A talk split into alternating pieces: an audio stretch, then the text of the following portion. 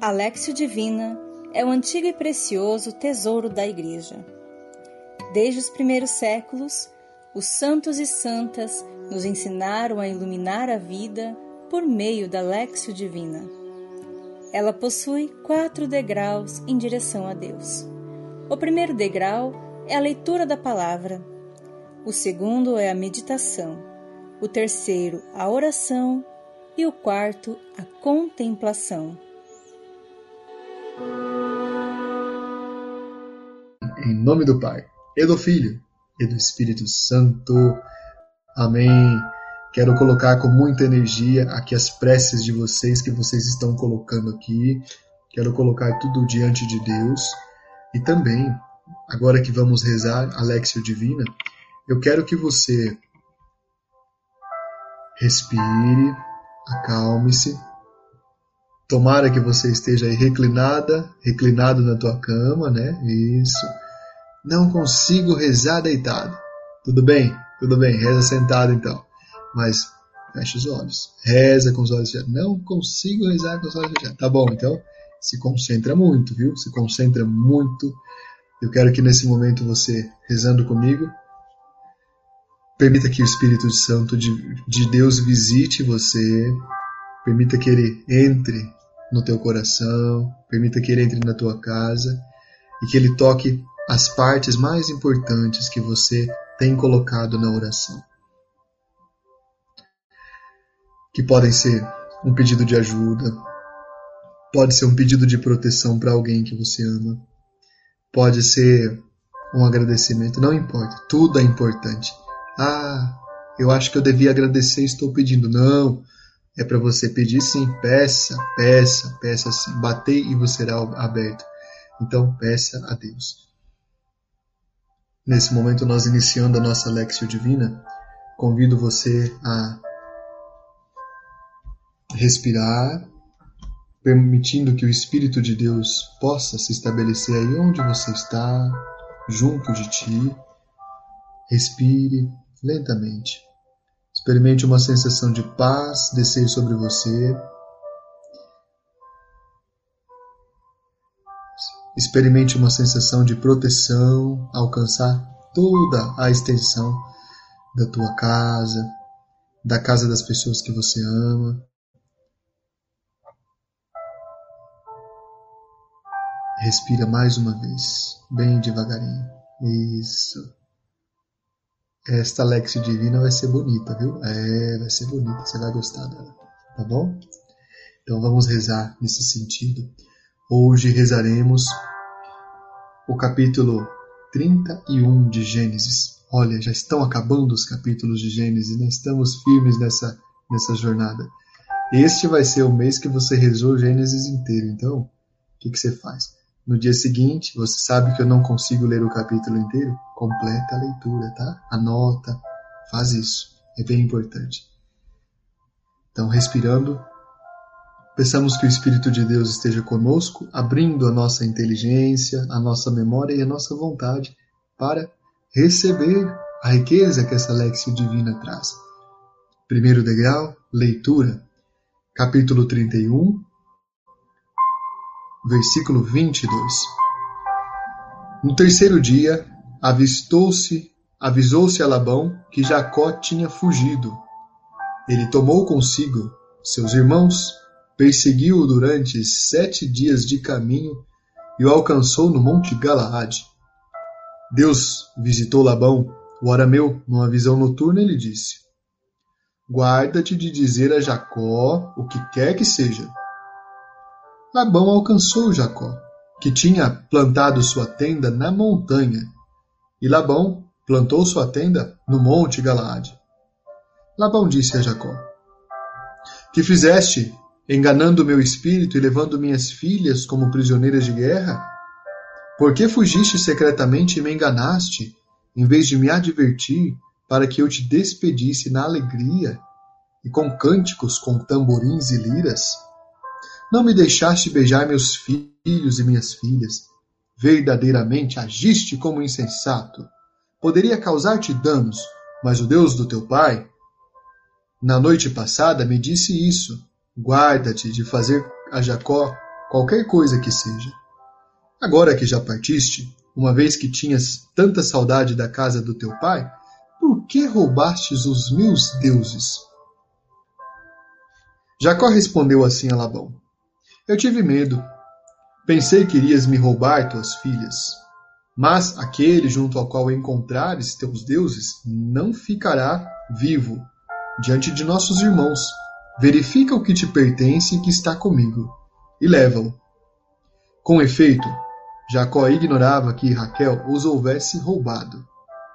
Labão foi procurar na tenda de Jacó, depois na tenda de Lia, depois na tenda das duas servas e nada encontrou. Ele saiu da tenda de Lia e entrou na de Raquel. Ora, Raquel tomara os ídolos domésticos, pusera-os na cela do camelo e sentara-se por cima. Labão procurou em toda a tenda e nada encontrou. Raquel disse a seu pai: que meu senhor não veja com cólera que eu não me levante na tua presença, pois tenho o que é costumeiro às mulheres. Labão procurou e não encontrou seus ídolos. É muito interessante esta esta lexio divina, agora no segundo degrau, meditação. É muito interessante porque há pelo menos três principais, entre outros, três principais ensinamentos. Recorde-se que Jacó trabalhou com o seu sogro, que não estava muito disposto a pagar o salário para ele. A gente consegue ver isso no início do capítulo. E quando Jacó dizia vou embora, o sogro mudava o salário, alterava, até que um dia Jacó disse: Vamos combinar uma coisa? Todos os carneiros e cabritos que nascerem listrados, pintados, com alguma mancha escura serão meus, os que nascerem brancos serão teus.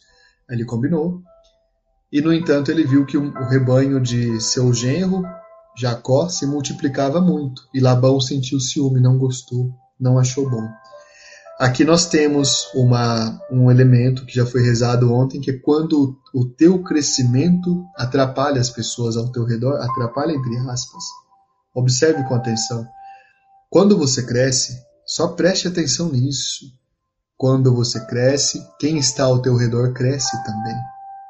Quando você tem uma promoção, quando você recebe um elogio, quando você ganha um presente, quando você consegue fazer o bem para outra pessoa, em todas essas situações você cresce, eu cresço também.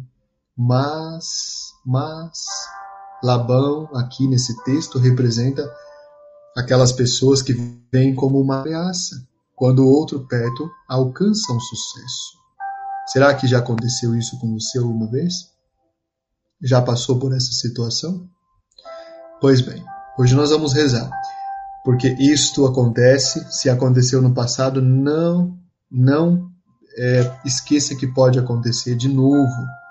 E às vezes as pessoas sentem inveja de coisas, sabe que, puxa, primeiro, é um dom que você tem, não tem como ter inveja de dom.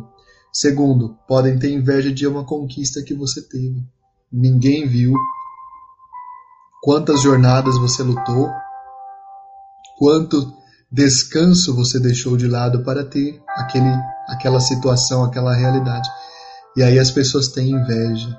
As pessoas podem ter inveja de muitas coisas, dos filhos que você tem, dos olhos que você possui, da simpatia que exala de você. Agora, a única coisa é você não pode se sintonizar ou se conectar com essas situações. As pessoas terão algo contra você, não se abale, não se abale. Uh, a nossa Lexio Divina tem o título Saber quando é hora de sair, não é? Saber quando é hora de mudar. Então eu quero que você pense assim: pode ser que na tua vida, quando acontecer isso, você está na hora de mudar de território. E Jacó sabia. Então Labão foi pego de surpresa porque Jacó saiu sem avisar. Faça isso também, não precisa avisar. Quando você precisar de uma mudança de vida, a mudança seja sempre silenciosa, seja sempre discreta. Vivendo no mundo que nós vivemos, não precisa proclamar nada. Viva discretamente. Isso é importante. Não soube como reagir. Agora, tem um detalhe. Na perseguição, os capítulos, o capítulo, o capítulo 31 coloca no seu versículo, no seu versículo 25 o seguinte: Jacó plantou sua tenda na montanha, A montanha é uma imagem de Deus. E eu quero perguntar para você: onde é que você planta a tua tenda nos tempos da perseguição? No momento da perseguição, Jacó plantou a sua tenda na montanha, que é a casa de Deus, é a morada de Deus. Você também. Planta a tua tenda na montanha hoje.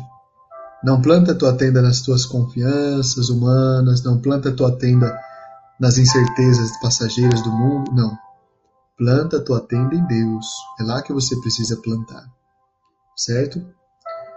Tem um terceiro, uma terceira meditação interessante que é relacionada a uma coisa curiosa, peculiar. Labão não era católico, você sabe disso. Labão não era também judaíta, certo? Inclusive porque nesse tempo aqui, nesse tempo a, a fé estava se formando, estava se fortalecendo. Era o início, muito primitivo. Eles sabiam que existia Deus, alguns acreditavam que havia mais deuses, mas não era nada muito claro para eles ainda. E Labão tinha seus ídolos. Por algum motivo desconhecido, Raquel, sua filha, roubou os ídolos do seu pai, talvez talvez para servir de resgate caso ele os encontrasse e talvez Labão quisesse fazer mal a Jacó. Raquel poderia dizer algo como: Se você fizer mal ao meu marido, eu vou quebrar os seus ídolos, hein? Veja bem. então, é, é, é peculiar isso porque os ídolos, sempre que aparecem na Bíblia, eles estão tentando ocupar um lugar de Deus como deuses, certo? Não é como os descrentes falam a respeito de nós católicos. Eles não entendem nada. Na verdade, os descrentes têm muitos ídolos. É, essa é a verdade, né?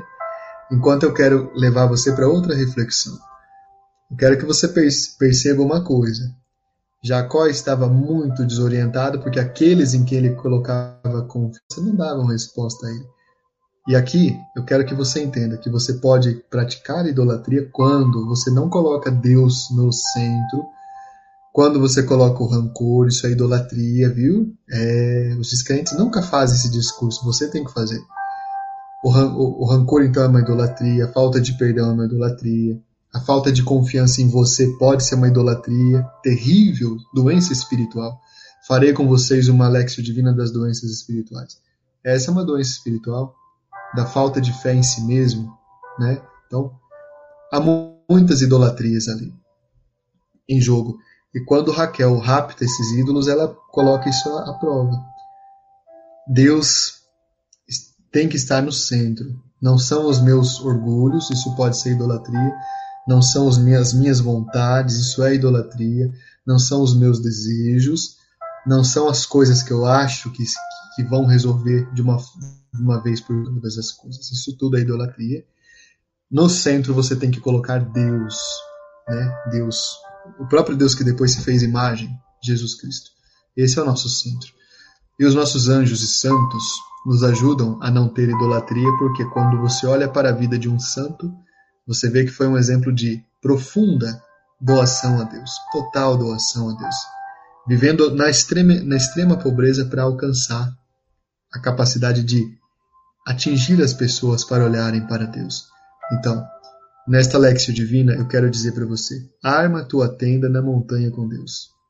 Deixa de lado dessa, fora dessa tenda aí, orgulho, rancor, coitadismo, sentimento de inferioridade, é, descrença, tudo isso é, é idolatria. Apego excessivo aos bens materiais, dinheiro, tudo isso é idolatria.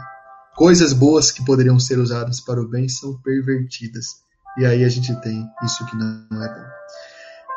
Respira mais uma vez. Enquanto você respira, eu quero que você pense uma oração simples a partir destas meditações que foram colocadas uma meditação que é uma oração que ajude você no dia seguinte a pensar a tua vida a partir disso. Você tem certeza que a tua tenda está na montanha? Será? Pensa nisso. E tendo pensado nisso, eu convido você a fazer comigo a contemplação, quarto degrau da nossa Lexio Divina. A oração é o terceiro, a contemplação é o quarto. Nessa contemplação, eu quero que você imagine uma montanha muito alta, muito bonita, E quero que você nessa montanha imagine que o próprio Deus armou para você uma tenda bonita, alta, com cores. Deus colocou lá nessa tenda tudo aquilo que para você é importante. Deus colocou nessa tenda o amor que ele tem por você. Deus colocou nessa tenda um porta-retratos bem grande com a tua foto, porque às vezes você esquece de você, eu tenho certeza, não faça isso. Em outros porta-retratos nessa tenda, Deus colocou as qualidades que você tem. Lembra que tudo isso é sinal, é assinatura de Deus na tua existência. Quando você esquece dessas assinaturas de Deus, você vai para a idolatria, tentando ocupar um espaço vazio no teu coração. Então, lembra que você é bonita, que você é bonito. Lembra que você é uma pessoa que fez e faz uma caminhada bonita, bela, de mudança, de, de crescimento. Lembra que você é uma pessoa capaz de fazer sacrifício pelas outras e você já fez muito sacrifício pelas outras. Lembra que você é uma pessoa que sempre tem boas palavras para dizer para alguém? Tudo isso são as riquezas que Deus colocou nessa tenda. Quantas outras, quantas qualidades você tem? Inúmeras. Inúmeras qualidades. Lembra que você é uma pessoa generosa, que já muitas vezes tirou dos seus próprios recursos para ajudar os outros. Lembra que você é uma pessoa atenciosa, dá atenção a tanta gente, assim, tem esse, esse, esse cuidado de estar com as pessoas, de, de tratá-las com humanidade. Lembra de que você pensa coisas bonitas para acontecer na vida de quem está ao teu redor. Você faz coisas bonitas todos os dias. São muitas as qualidades que você tem. Agora, você tem muitas outras: inteligência, sabedoria, humildade. Essas riquezas todas estão lá, cada uma num porta-retratos nessa tenda. Essa tenda que eu volto a perguntar para você, onde você, onde você armou sua tenda essa vida toda, hein? Quer pensar nisso? A tua tenda Deus armou na montanha. Essa é a tenda verdadeira. Vamos caminhar até a montanha. Eu quero que você respire mais uma vez e quero que você, nesta noite, se você ainda não dormiu, vai dormir já. Pensa, pensa nisso que eu falei. Pensa, reza. O que, que tem dentro da tua tenda? Tem gente que fez uma coisa engraçada, arrancou as qualidades que Deus colocou, as bondades, as assinaturas dele em cada porta-retrato, colocou outras coisas. Colocou um porta-retrato com a tristeza lá do passado, já passou, já passou, e você pôs no lugar. Colocou outro porta-retrato maior ainda, com as falas das pessoas que criticam você. Olha, que loucura! Colocou um porta-retrato cheio de moldura, inclusive, até com sentimentos das invejas que o pessoal manda para você. Não, vamos mudar isso. Joga tudo fora. Vamos jogar fora essas coisas.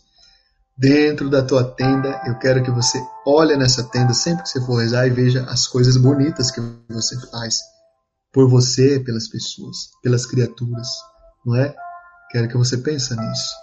Quero que você lembre que você tem algo que não tem nos ídolos de Labão. Você tem algo que é a assinatura de Deus na tua vida. Em muitos porta-retratos aí dentro dessa tenda, em muitos lugares. Respira mais uma vez. Eu vou pedir uma lição de casa hoje, na tua Bíblia. Se você está dormindo, tudo bem, você está dispensado. Se você está, se você está acordada, acordado, você vai fazer em um papel bonito, um papel que caiba dentro da tua Bíblia. Eu quero que você escreva 10 qualidades que você tem Quero que você escreva 10 atitudes bonitas que você já tomou ao longo da tua vida. E quero que você escreva também 10 coisas bonitas que você quer fazer para você ou para alguém. 10 qualidades, 10 atos maravilhosos e 10 gestos que você quer fazer no futuro.